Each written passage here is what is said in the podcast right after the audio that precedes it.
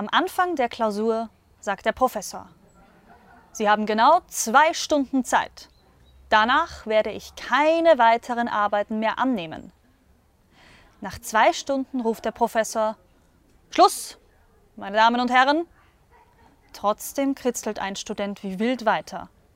Eine halbe Stunde später, der Professor hat die eingesammelten Arbeiten vor sich liegen, will auch der Letzte das Heft noch abgeben. Aber der Professor lehnt ab. Bläst sich der Student auf. Herr Professor, wissen Sie eigentlich, wen Sie vor sich haben? Nein, meint der Professor. Großartig, sagt der Student und schiebt seine Arbeit mitten in den Stapel.